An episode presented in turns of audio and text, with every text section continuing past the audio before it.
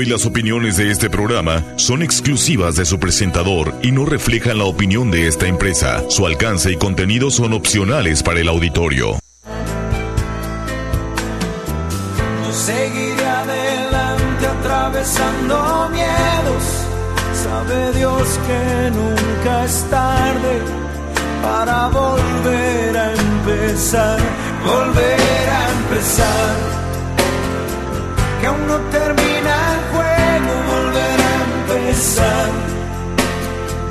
Que no se apague el fuego. Bueno, el día de hoy tengo una historia muy particular, muy fuerte, muy emotiva. Y la voy a comenzar de esta manera que surge de una conferencia que dio Gonzalo Vilariño. Gonzalo Vilariño fue el director técnico durante 10 años de los Murciélagos, la selección argentina de ciegos. Gonzalo dice, cuando ingresé al Instituto para Ciegos me sorprendí de un montón de cosas. Que hacían natación, tomaban mate, cebaban mate sin quemarse. Pero lo que más me sorprendió es que jugaban al fútbol. Había una canchita de tierra con los arcos oxidados y redes rotas. Igual que los hemos hecho muchos de nosotros cuando éramos chicos. Pero la diferencia es que lo hacían sin ver. La pelota tenía un sonido para poder localizarla, había un guía detrás del arco rival para indicarlas dónde patear, y se ponían un antifaz, se tapaban los ojos, ya que algunos tenían un poco de visión. Hasta que un día me animé a pedirles un antifaz y jugar con ellos. A los dos segundos no sabía dónde estaba parado. El ingreso de Gonzalo al instituto lo puso ante un desafío que no descubrió hasta un día que quiso replicar las elongaciones previas a un entrenamiento con la selección argentina de remo. Se paró frente a ellos y les dijo mientras se agachaba con las piernas rectas para tocar el piso con sus manos. Ahora todo el mundo abajo. Pero cuando levantó la vista, había tres sentados, dos acostados, otros en cuclillas. A raíz de ese momento comenzó una búsqueda aprendiendo de ellos, de otros profesores, y comprendió que todo iba a ser distinto, ya no era lo mismo. No podría explicar una jugada en una pizarra como siempre lo había hecho pero sí podía utilizar una bandeja de plástico con tapitas para que lo interpreten a través del tacto. Aprendió también que podían correr con una, en una pista de atletismo, si corría con ellos tomados de una cuerdita. Así que comenzaron a buscar voluntarios que corran con ellos, y de a poco les fue gustando y encontrando el objetivo y el sentido de la actividad. Y se dio cuenta que de todos los trabajos que había tenido era el que más lo apasionaba. Y en ese momento se preguntó, ¿por qué no podíamos nosotros también, con los ciegos, tener un equipo alto rendimiento? Pero había que saber que si ellos quisieran, eran los verdaderos protagonistas de esta historia. Y si lo eran, ya no alcanzaría con entrenar en una canchita de tierra, como siempre lo hacían. Debían entrenar de otra forma. Comenzaron a trabajar y la respuesta fue magnífica. Querían más. También se preguntaban por qué no pudieran ser de alto rendimiento. Cuando creyeron estar preparados, fueron a tocar las puertas del CENART, que es el centro de alto rendimiento del país. Les costó bastante, pero más costó que los otros deportistas los consideren pares. En realidad nos prestaban la cancha cuando ningún otro equipo la usaba y éramos los cieguitos. Y así llegó el Mundial del año 2006 y fue una bisagra en la historia del equipo. Era la primera vez que se hacía en Buenos Aires y era una oportunidad de mostrarle a los suyos lo que venían haciendo todo este tiempo. Y así llegaron a la final. Del otro lado estaba Brasil, nada más y nada menos que Brasil, y que había sido el mejor equipo del torneo. Ganaba todos los partidos por goleada y casi nadie confiaba que ellos pudieran ganar ese partido. Casi nadie confiaba en ellos, menos ellos, que sí confiaban.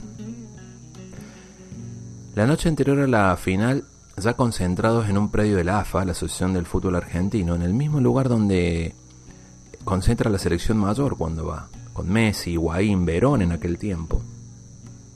Toda la noche Gonzalo soñó con el partido y se dio cuenta que con el nivel de compromiso que había visto en los jugadores sería posible.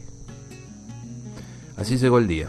Una vez en la cancha, Gonzalo ingresaba con Silvio, uno de sus jugadores tomado el hombro y le preguntaba de todo, no se quería perder ningún detalle. Y Silvio le decía, contame qué ves, contame quién está tocando esos bombos, quién grita. Gonzalo trataba de explicarle todo lo más detalladamente posible, pero en un momento lo interrumpió y le dijo, fíjate si ves una bandera que diga San Pedro, la ciudad de Silvio. Gonzalo miró por las gradas y a lo lejos pudo divisar una bandera blanca que estaba pintada con aerosol negro y que decía, Silvio, tu familia y todo San Pedro presente. Él se lo dijo, y Silvio respondió rápidamente, ahí está mi vieja, ahí está mi vieja, ahí está mi mamá, a los que estamos aquí en frontera. Orientame por favor para donde está, que la quiero saludar. El entrenador lo acomodó, tomó su brazo y le indicó el lugar. Silvio levantó sus dos brazos y comenzó a saludar, y en las gradas se levantaron unas 20 o 30 personas para ovacionarlo, en lo que visiblemente su rostro se transformó en emoción pura. Gonzalo sintió una mezcla de emociones todo esto y de angustia, ya que su jugador no podía ver lo que estaba pasando. Eso le dio cierta impotencia. Con el correr de los días se lo pudo comentar, que tuvo esos sentimientos encontrados. A lo que Silvio le respondió, Gonza, quédate tranquilo, yo los vi de otra forma, pero te juro que los vi a todos. La cuestión que ese día comenzó el partido. No podían quebrarse, era la final. Todo el público está en completo silencio ya que en el fútbol para ciegos todos deben estar callados para que ellos escuchen en dónde está la pelota. Ahora eso sí, faltando 8 minutos para la final, para el final, perdón, gritaron todo lo que no habían gritado en los 32 anteriores cuando el chueco, Silvio, la clavó en el ángulo y marcó un golazo increíble. Pasó el tiempo, y hoy después de ganar dos Copas del Mundo y dos medallas paralímpicas, nadie duda que son de alto rendimiento. Gonzalo reflexiona sobre toda su experiencia y comenta en relación al entrenamiento con los equipos como los murciélagos o el Power Chair Soccer, que es fútbol en silla de ruedas. Y nos dice, los trato como deportistas dentro de la cancha y trato de ponerme en el lugar de ellos afuera, sin ningún prejuicio, porque cuando se tratan naturalmente es cuando mejor se sienten. Estos dos equipos juegan al fútbol y era algo impensado para ellos. Se tuvieron que romper las reglas para poder hacerlo. La misma regla para los dos y era que decía que ellos no podían jugar al fútbol. Cuando uno los ve jugar, no ve discapacidad, ve competencia. El problema es cuando termina ese partido y dejan la cancha y salen a jugar nuestro partido.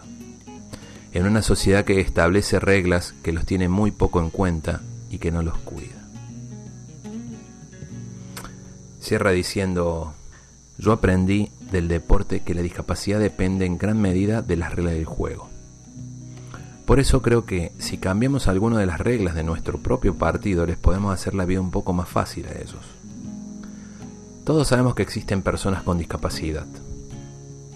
Las vemos a diario, pero tal vez al no tener un contacto directo con ellas no somos conscientes de la problemática que enfrentan día con día. Si bien es cierto que hay una mayor responsabilidad social respecto a la inclusión de las personas con discapacidad, pero creo que no es suficiente todavía. Creo que el cambio debe ser de cada uno de nosotros, primero dejando de lado la indiferencia hacia ellos y después respetando las reglas que sí los tienen en cuenta.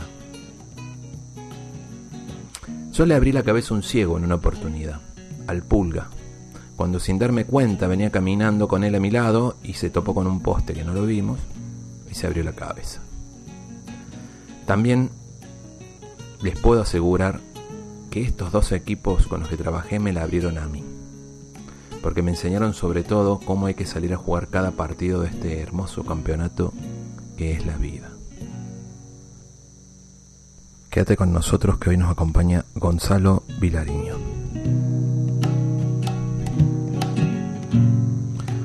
Buenas tardes, bienvenidos a otro viernes más de Entre Mates e Historias. Mi nombre es Gustavo Torres y les doy la bienvenida desde los estudios RCN 1470 AM, la radio que te escucha, para todo lo que es el condado de San Diego, el sur de California, y Tijuana y alrededores en el noroeste mexicano. También salimos en FM Latidos, Rosario, Argentina.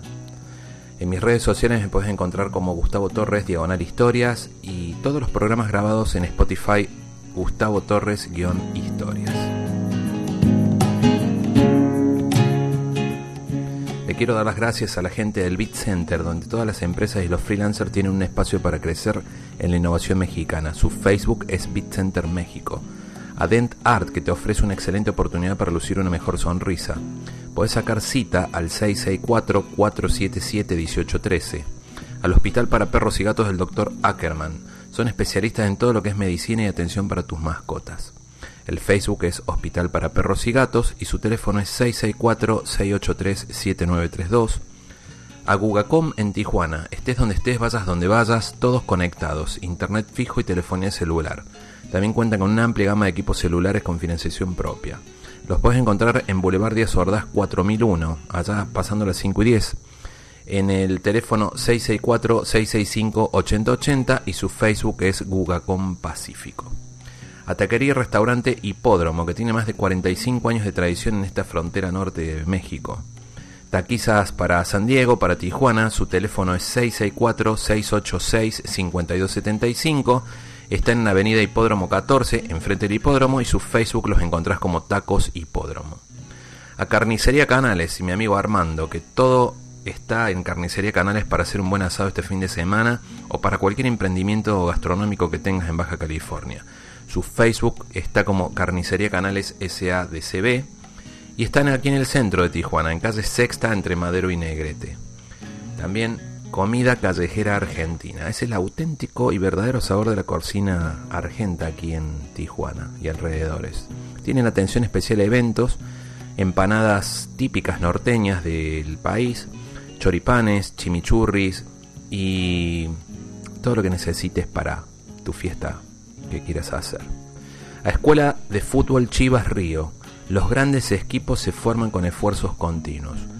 En la Escuela de Fútbol de Chivas Río los encontrás todos los martes y jueves en los campos de fútbol del CREA a partir de las 5.30 de la tarde, ahí enfrente de la CFE. Y hoy quiero hacer una mención especial para los oyentes que están vía internet en Buenos Aires, Argentina, para un gran amigo, Napo Cocinero, Napo Castellone que tiene lo mejor en comida autóctona perdón, del norte del país. Los vas a encontrar en Instagram como Napocaste y ahí están todos sus datos y contactos para pedido en Buenos Aires y el resto de, de Argentina. Un abrazo grande, Napo. Te doy paso a nuestro programa de hoy, Dominando la Oscuridad, Campeones de la Adversidad, con Gonzalo Vilariño.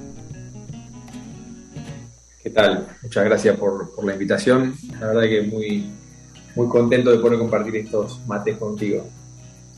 Sí, una, el agradecido soy yo. Eh, hay algo que recién comentaba fuera del aire que les comento a todo. Hay algo que Gonzalo tiene, es una capacidad de transmitir las sensaciones como una persona que fue aprendiendo de, de un mundo diferente. Los otros días estaba en el supermercado y delante mío había un señor eh, que estaba en una silla de ruedas y me acordé de vos, Gonzalo, la verdad, porque estaba él con una incapacidad en ese momento y no le dieron el lugar para pasar a que le cobren antes.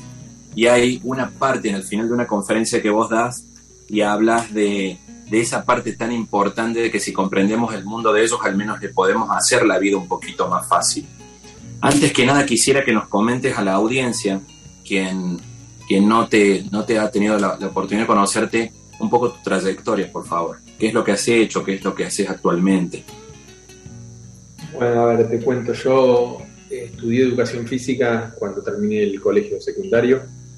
Eh, toda la vida hice deporte, jugué al fútbol y de a poquito fue, fui involucrándome en el deporte de alto rendimiento, que era lo que me gustaba, ¿no? lo que me atraía.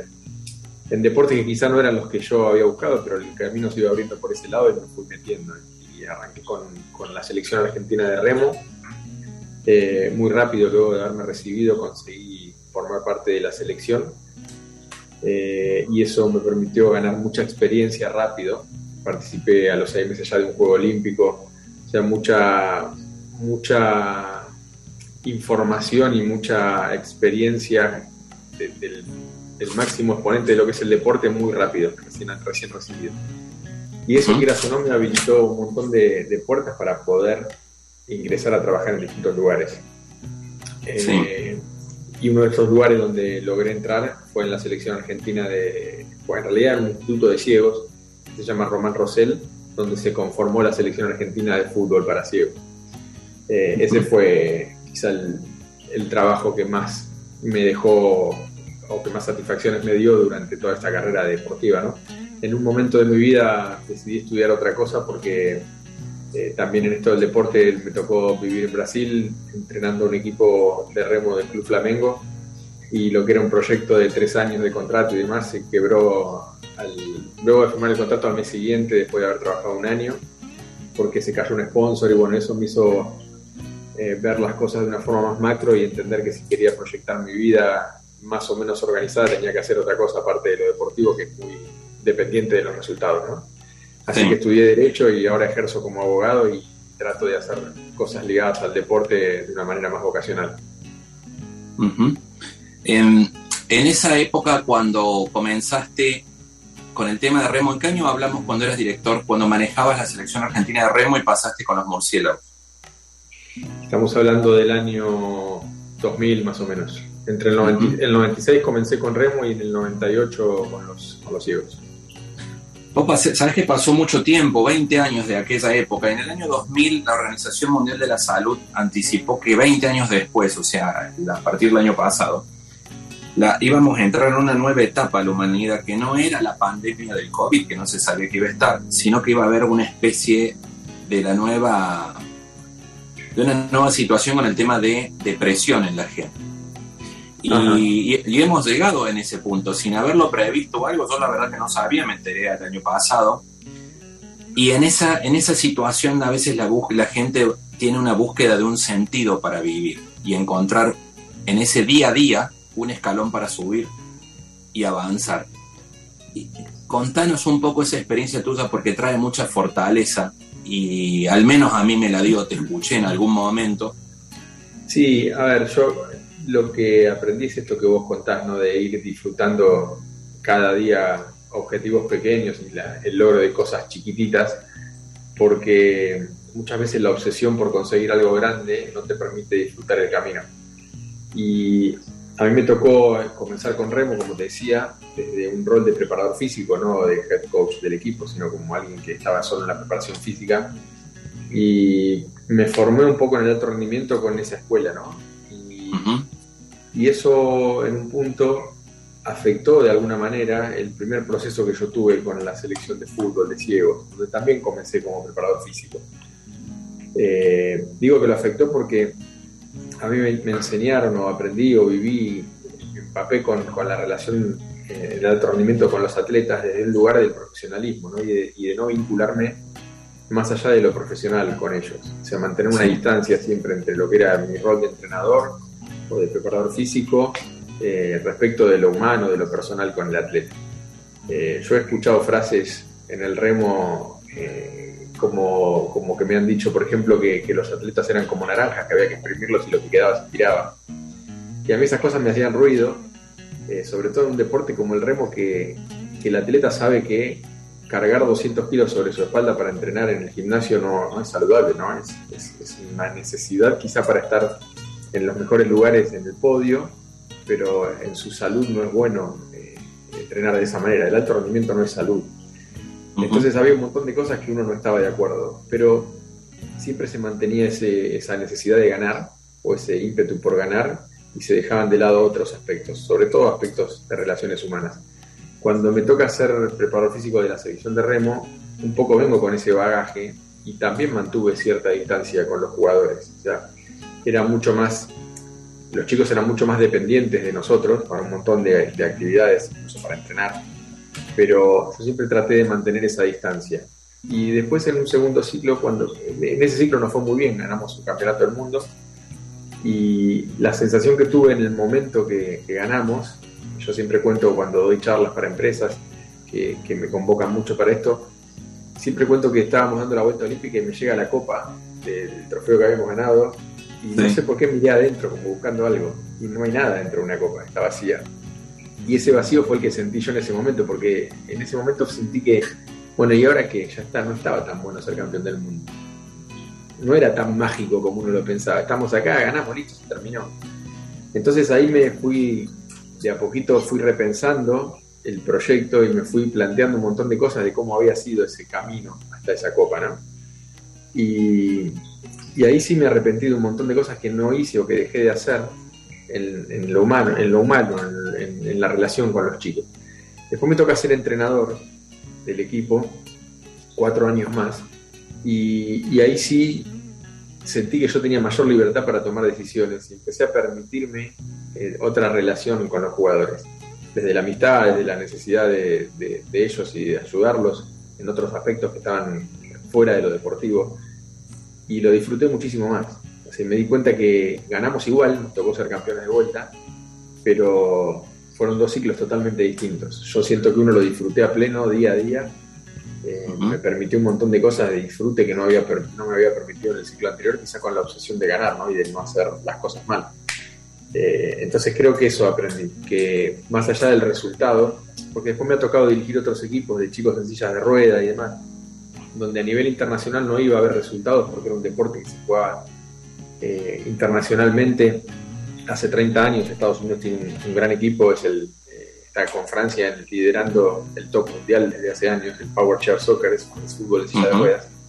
Y en Argentina comenzamos a jugarlo en el 2014 y en el 2017 fuimos a jugar el primer mundial. Obviamente que no había expectativas de ser los primeros del mundo en ese momento, pero lo viví el proyecto y el ciclo de la misma forma que viví el segundo de los murciélagos. Siento que más allá de lo numérico, que los resultados fueron dentro de lo esperado, buenos, pero no, no fueron de elite, eh, siento que, hemos ganado muchísimo igual y lo disfruté de la misma manera.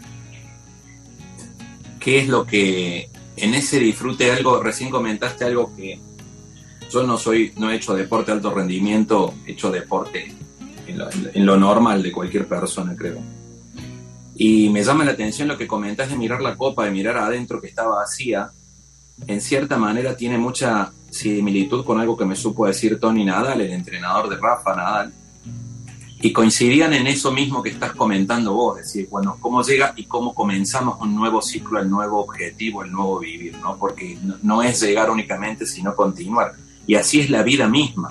En esta segunda etapa que te empezaste a vincular más con los jugadores, en esa interacción que es la que todos vemos que hace un equipo a verse, en esa confianza.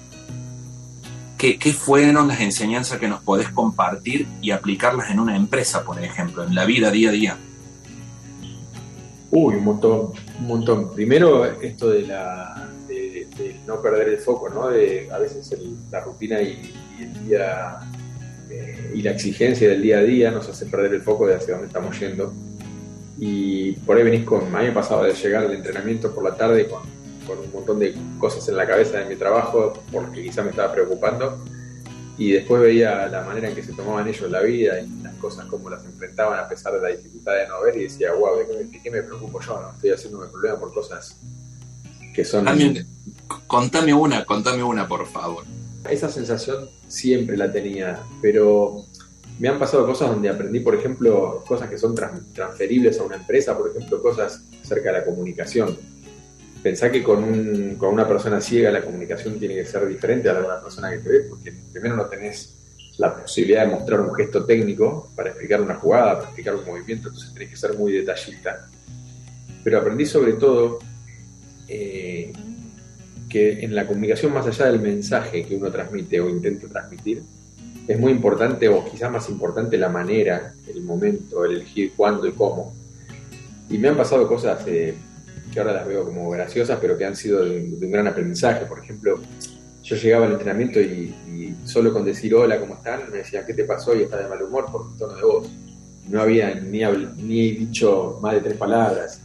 Me ha pasado, por ejemplo, un día tuve un episodio en el Mundial eh, de Buenos Aires, toca jugar el primer partido con, con España.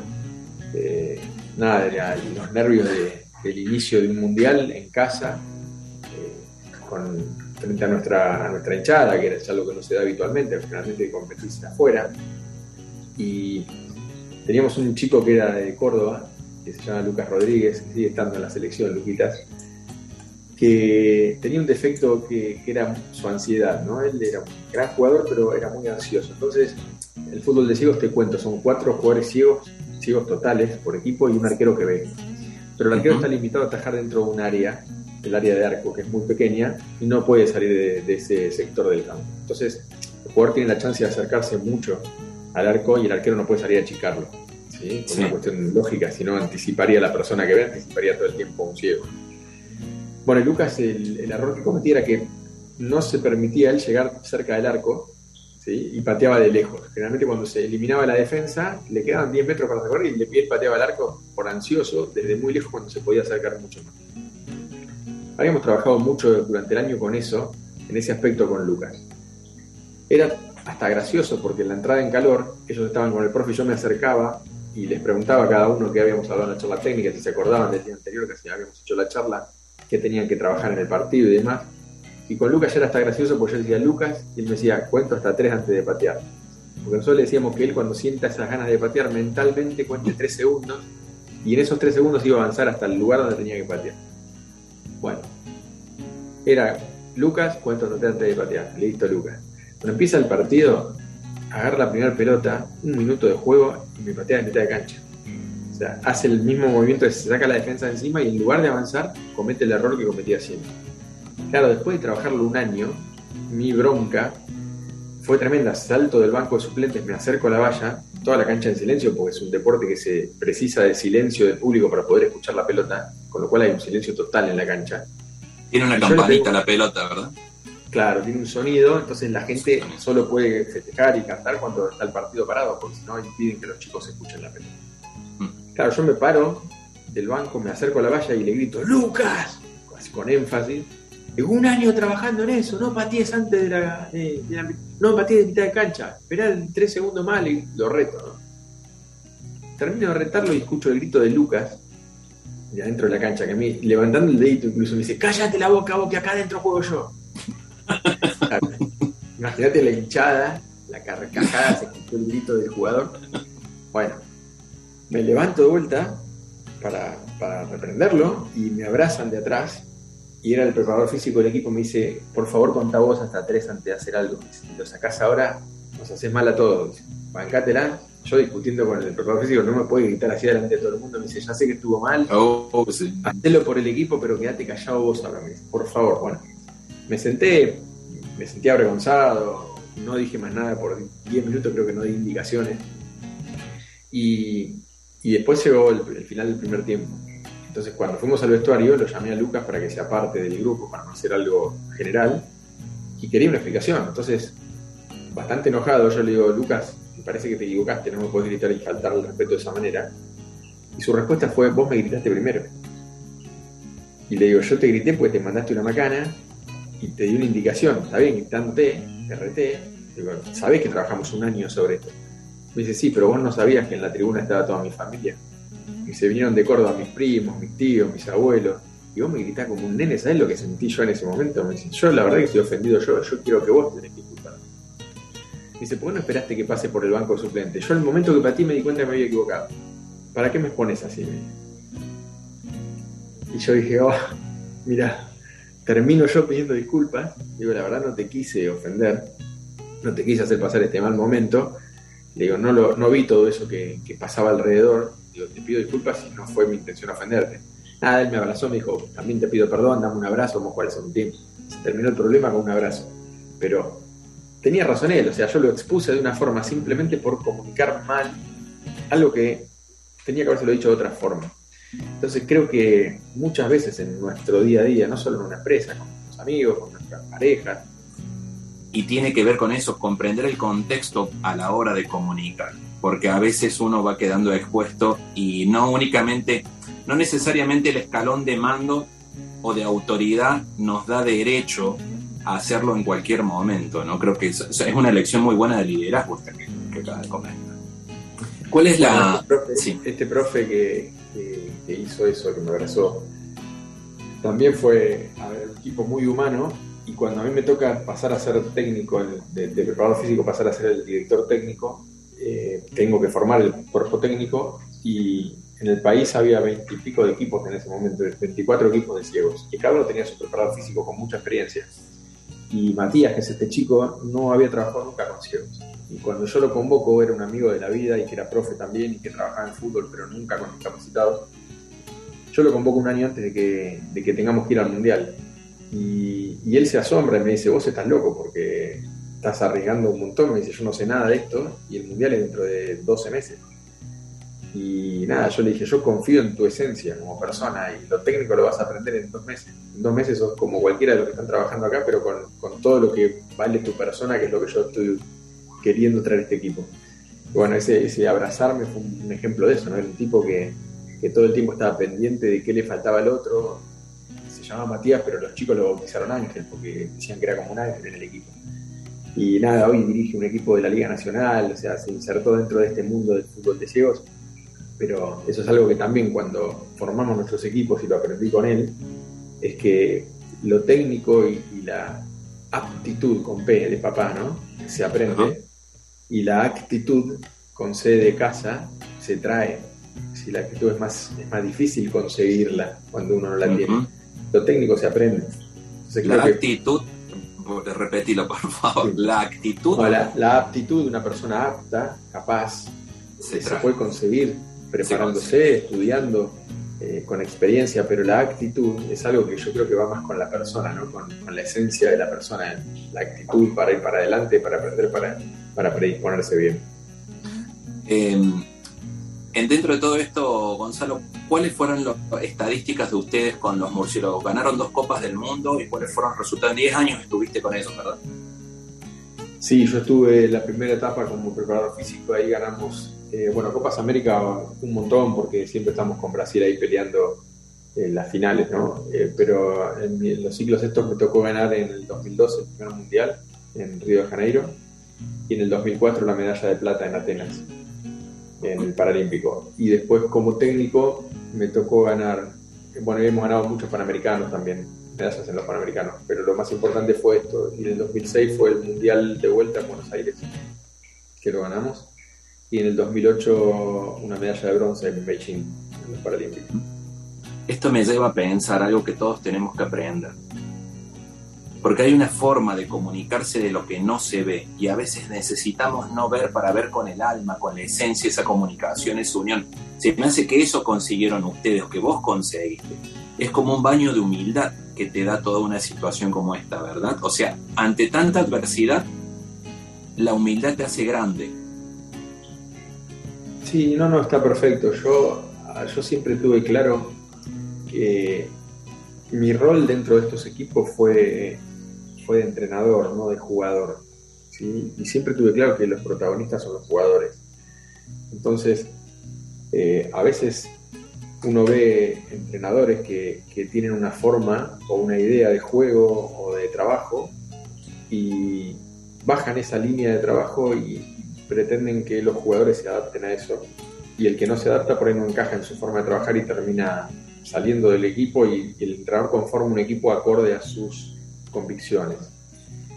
Y yo creo que es todo lo contrario, que un entrenador para ser un buen entrenador tiene que ser un facilitador de las personas que son protagonistas, ¿no? Para que de cada uno de esos jugadores saque el 100% o lo más cerca del 100% que se pueda.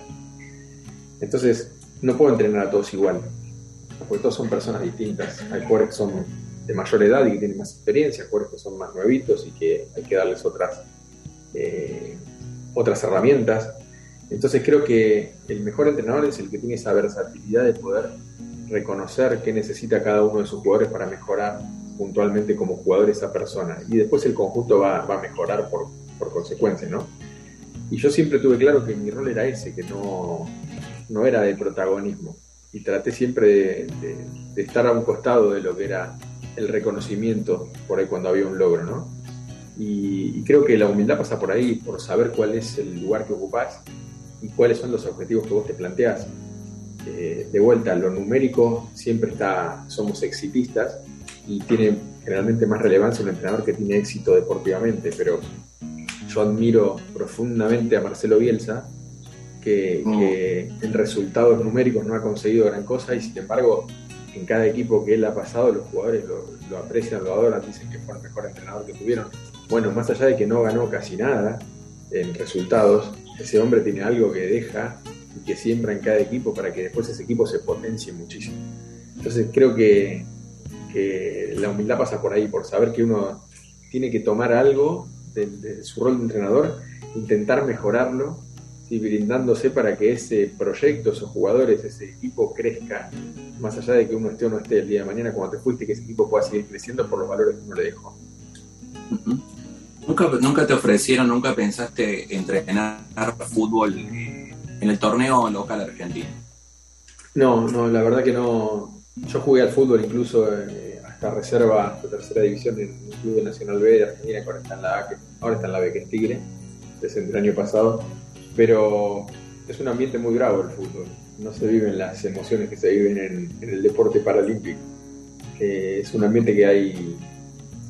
es, muy sucio, ¿sí? hay mucha, muchos intereses económicos y la verdad que no me involucré. Creo que tendría cuando. Cuando encontré la satisfacción del deporte paralímpico, se juntaron dos cosas. La, competencia que me encanta, el alto rendimiento, el ir por más siempre, con la parte social, ¿no? donde sentís que más allá de lo deportivo estás dando una mano también en lo social, porque a los murciélagos a partir de sus resultados tuvieron becas olímpicas, apoyo económico de parte del Estado, consiguen trabajo, hay un montón de otros aspectos que vienen eh, como consecuencia del logro deportivo. Y creo que no sé si me, gustaría mucho eh, abocarme solo a lo competitivo. Es muy bueno lo que hace. ¿Qué nos puede sugerir a, los papás que estamos referente a los valores y a todas estas enseñanzas que nos puedes compartir a los que tenemos hijos chicos?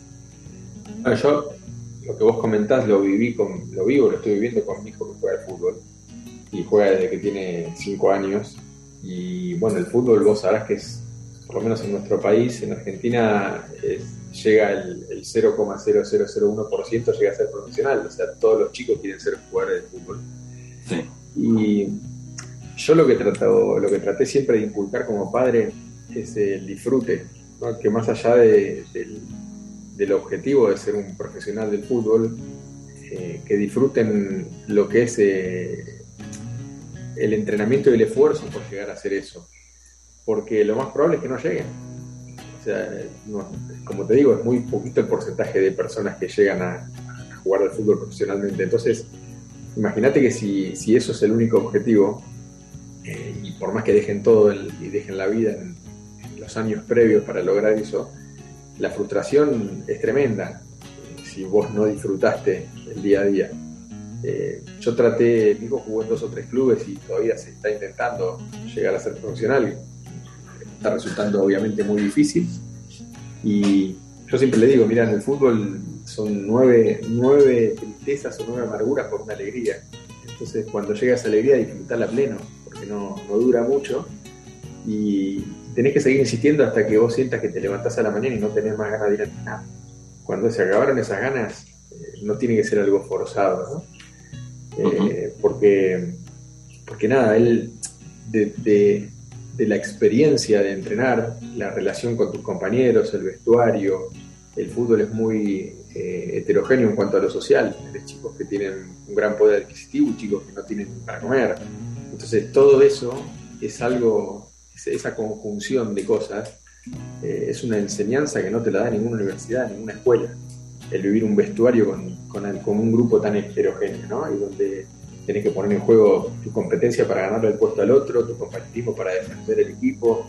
O son cosas que se aprenden en, la cancha y, yo creo que hoy ni en la calle, porque no, no se da la situación de jugar en equipo 15, 15 compañeros juntos. Entonces, eh, más allá de que llegue o no a ser profesional, que entienda que, tuvo la suerte de poder participar de una experiencia así durante su vida que le va a dejar una, una enseñanza y un bagaje enorme para, para, enfrentar otras cosas en la vida, ¿no? para su madurez y para su eh, autoestima. Eh, se trabajan muchísimas cosas. Entonces creo que como padres tenemos primero que respetar las ganas de ellos, no, no, no, traspolar nuestras expectativas. Yo vi una vez un cartel en una cancha que decía, si quiere un campeón en su familia, entrénese usted. Un mensaje para los padres, ¿no?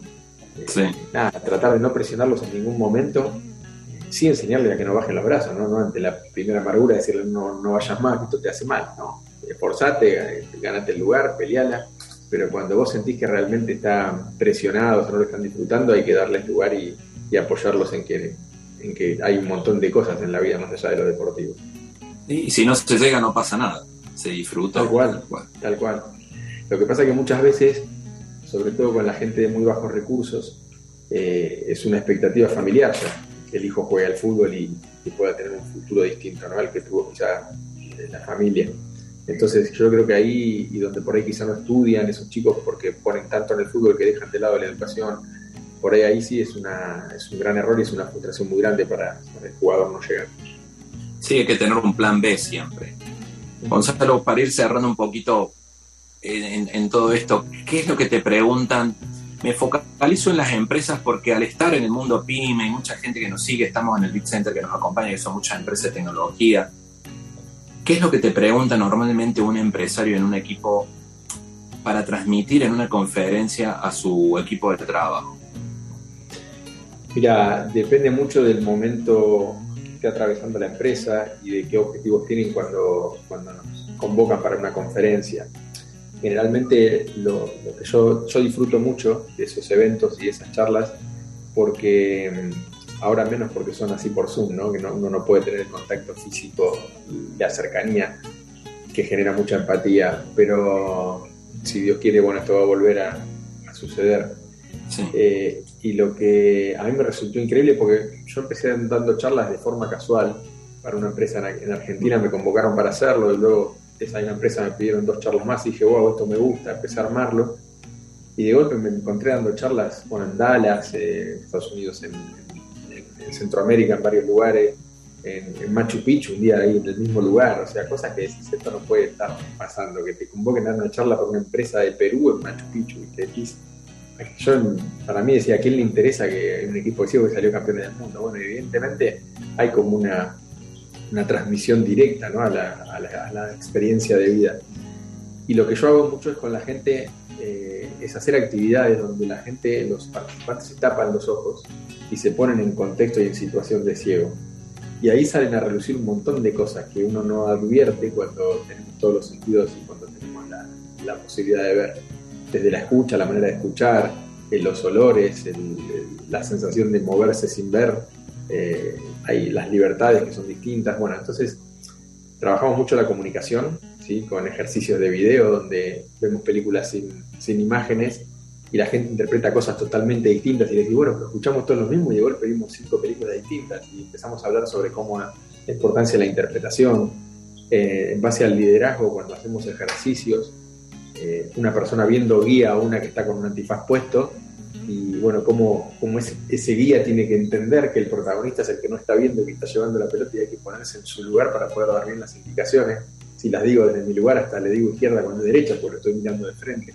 O sea, se dan situaciones que son graciosas, eh, pero cuando uno frena el ejercicio y empezamos a charlar en serio sobre, sobre qué nos pasó en cada cosa que hicimos, salen muchísimas cosas que, que que ayudan y se traspolan a lo que es la comunicación en la empresa, cómo lidera un, un jefe de un sector a sus empleados, eh, el disfrute de cada logro, cómo, cómo, cómo a veces lo, la compensación económica hacia el empleado tiene menor resultado que una compensación humana, de, de, de, un, de un, abrazo, un reconocimiento distinto. A veces el premio es económico y, y, y la sensación es que el empleado se la ganó para él, ¿sí? porque le corresponde, pero cuando vos lo felicitas de corazón a alguien, eh, llega de otra manera. Entonces, eso se ve en un montón de ejercicios que hacemos con la gente en el campo. La charla se, se, se, combina entre parte práctica y parte teórica, ¿no? con experiencia, bueno, como lo que te conté de Lucas y cosas que me fueron pasando a mí. Y la verdad que es muy gratificante. Yo lo disfruto muchísimo. Está bueno porque difundo un deporte que no se conoce mucho. Le hago bien a eso creo. Uh -huh. eh, y la gente se lleva una experiencia muy linda de, de hacer ejercicios en esas condiciones. Me imagino en una parte, contás en tu conferencia, en una de tus conferencias que he visto, contás de uno de los chicos que un, un mozo, un mesero, te decía que los llevaras a una iglesia y que los iba a hacer ver a la mitad, que iba a volver como una especie de milagro. Hiciste una analogía muy buena, una comparación muy buena de esa parte, en donde ojalá tuviéramos las ganas de él, de ese jugador que, que decía, prefiero seguir como estoy, pero jugar esa final. Sí, sí, sí, es una anécdota es real. O sea, es una, cosa que nos pasó cuando estábamos el día anterior a jugar la final del Mundial con Brasil. Eh, y, yo lo cuento cuando estoy en las charlas, cuando hablo de valores, de los valores que son los pilares del equipo. Entonces yo digo que primero una diferencia entre lo que es un equipo exitoso y un equipo prestigioso. El éxito para mí es algo esporádico. Ganamos este mundial, tuvimos éxito este año, no quiere decir que lo tengamos siempre, no somos exitosos, tuvimos un año de éxito. Lo que tenemos que trabajar es para ser prestigiosos. Un equipo prestigioso se conforma a partir de los valores y de una, de una línea de trabajo que se sostiene en el tiempo. Que puede tener éxito en algún momento y en otro no, pero siempre tiene que tener prestigio. Y dentro de esos valores que, que yo menciono está el compromiso. Eh, cuando, cuando cuento esa anécdota, intento mostrar el compromiso que tenía este jugador. Y cuando cuento esto de Diego, estoy tratando de, de, poner en evidencia el compromiso que tenía este equipo con ganar ese mundial. Porque imagínate que en un momento viene alguien a vos que sos ciego y te dicen, che, vamos a esta iglesia que hay un pastor que hace milagros y volvés viendo. Eh, nada, es una, una, situación bastante difícil, ¿no? Es decir, bueno, está bien, yo puedo sí. creer o no querer, pero no pierdo nada con ir. La última voy y veo qué pasa.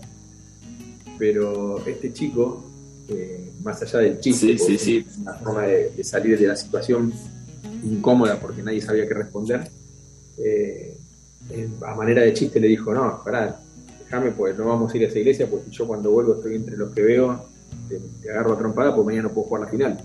Entonces yo ahí marco un poco eh, que esa persona, más allá de que podía haber en ese momento, obviamente que si lo racionaliza no hay duda de que él va a elegir ver a jugar una final, ¿no? Porque no tiene comparación, creo, una cosa con la otra.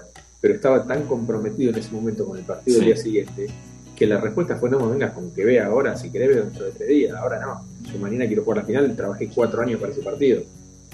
Entonces, creo que eso, ese tipo de anécdotas son las que van mostrando, en este caso, los, valores que conformaban este equipo y por qué yo creo que llegaron tan alto. Es maravilloso. Gonzalo, una nomás para cerrar, si alguien estás dando conferencias, charlas, ¿en dónde te puede encontrar alguien que quiera contactarse con vos para dar una charla? No sé si, si estás dando vía Zoom, vía virtual o únicamente esperándolo. Sí, hay, vía, virtual, vía Zoom, y también eh, están retomándose las presenciales, todavía no, no afuera porque no está fácil viajar, pero, pero sí se pueden hacer por Zoom por el momento. Eh, y me pueden encontrar en Facebook o en, o en Instagram. Eh, en Instagram es, en Twitter también creo que es Gonvila, Twitter. en Facebook estoy como Gonzalo Vilariño y en Instagram. Gonvila. Sí, incluso si ponen en Google la charla TED que se llama Olor Campeón, seguramente ahí también tienen referencias para buscar. Sí, ahí está. Ahí tiene un libro, Gonzalo, se llama Mi Otra Mirada. Sí, está en una cadena de librerías, pero creo que como no es algo muy, no es un bestseller, no se vende mucho, creo que hay que encargarlo para que lo, para que lo manden. Está bien, pero, pero está, pero está quien lo pueda buscar, se puede conseguir por internet. Que ande bien, hasta chau, luego. Chao, chao. Le doy las gracias nuevamente a Gonzalo por el tiempo y las experiencias compartidas con nosotros. Te mando un fuerte abrazo desde la frontera norte Latina hasta Pilar, en donde te encuentras. Un abrazo grande. Bien, te quiero contar un poquito del programa del viernes próximo. Los otros días tuvimos de invitado a Anchor Inclán de Valencia, de la escuela de Alejandro Jodorowsky, que está en París. Dentro de los temas que manejan en la escuela, hablamos del tarot. Y Alejandro nos decía, el tarot es como el abecedario, con, una, con, con todas las letras va formando palabras, y de las palabras forma frases, y de las frases la comunicación, y de así un mundo. Lo mismo es el tarot. Cada carta tiene un significado. Sola tiene un significado, junta con otra tiene de otro, de la manera que aparece, y te va dando un mundo. No como una adivinación, sino como una realidad que tenés enfrente y que hay que interpretar. Te invito el próximo viernes al programa El arte del tarot. Soy Gustavo Torres, te mando un abrazo y si querés escuchar este programa nuevamente, podés suscribirte en mi cuenta de Spotify, Gustavo Torres, guion historias. Un abrazo. Chau, chau. Lo importante es el camino. Yo no busco la verdad. Solo sé que hay un destino. Y eso que llevas en tu corazón. Y eso que llevas ahí y eso que llevas en tu corazón quizás también te hará reír. Lo importante es amar, tan inmenso es el abismo. Lo importante es desear y no ser un muerto vivo.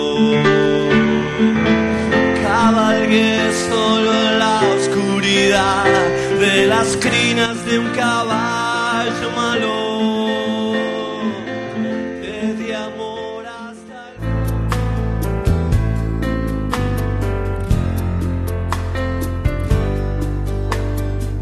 Pasa la vida y el tiempo no se queda quieto. Llegó el silencio y el frío con la soledad.